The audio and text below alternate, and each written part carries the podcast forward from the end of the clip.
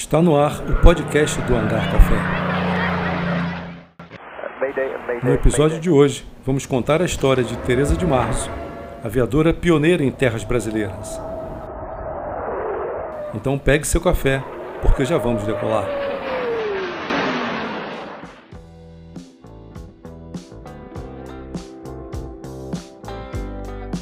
No Brasil, as aviadoras pioneiras começaram a ter suas aulas de voo em 1921 e obtiveram suas licenças em 1922.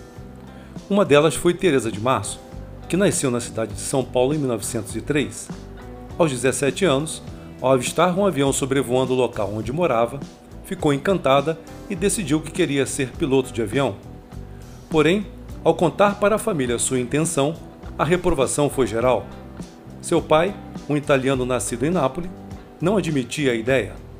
Achava que a filha devia pensar em casamento e não em pilotar aviões.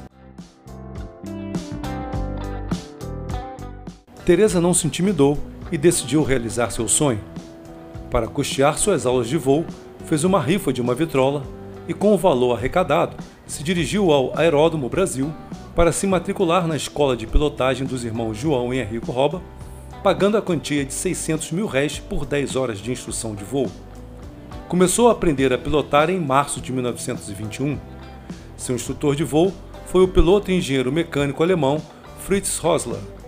Fez seu voo solo em 19 de março de 1922. No dia 8 de abril, Teresa se apresentou para o cheque.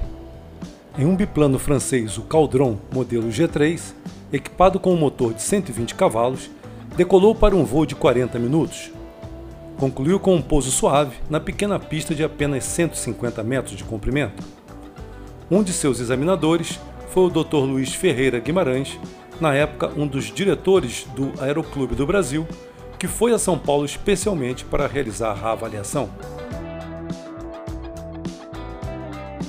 Logo após ter sido habilitada pelo Aeroclube do Brasil, Teresa foi pioneira ao receber o brevet número 76 da Federação Aeronáutica Internacional, a qual o Aeroclube era afiliado.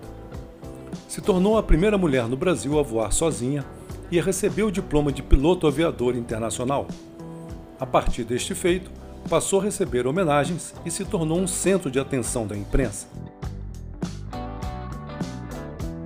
Dias depois, realizou um voo de São Paulo a Santos e sobrevoou a estátua de Bartolomeu de Guzmão. Também fez parte da comitiva que recebeu os aviadores de Gago Coutinho e Sacadura Cabral no fim da histórica viagem que cruzou o Atlântico Sul. Teve a ideia de criar as tardes de aviação, realizando voos com passageiros. Por oito contos de réis, adquiriu um biplano Caldron e o batizou com o nome de São Paulo. Por quatro anos continuou a voar chegando a realizar mais de 350 horas de voo. Em setembro de 1926, casou-se com Fritz, que havia sido seu instrutor de voo.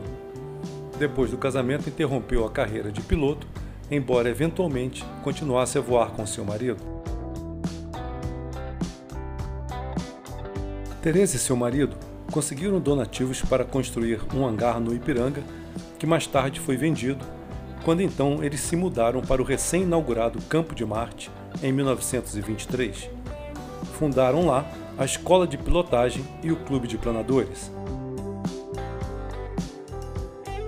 Fritz projetou e construiu os primeiros planadores EAY-101 e, em parceria com o piloto norte-americano William Hoover, construiu os protótipos do avião Ipiranga, que posteriormente vendido para a Companhia Paulista de Aviação de Francisco Pignatari viria a se transformar no famoso Cap-4 Paulistinha.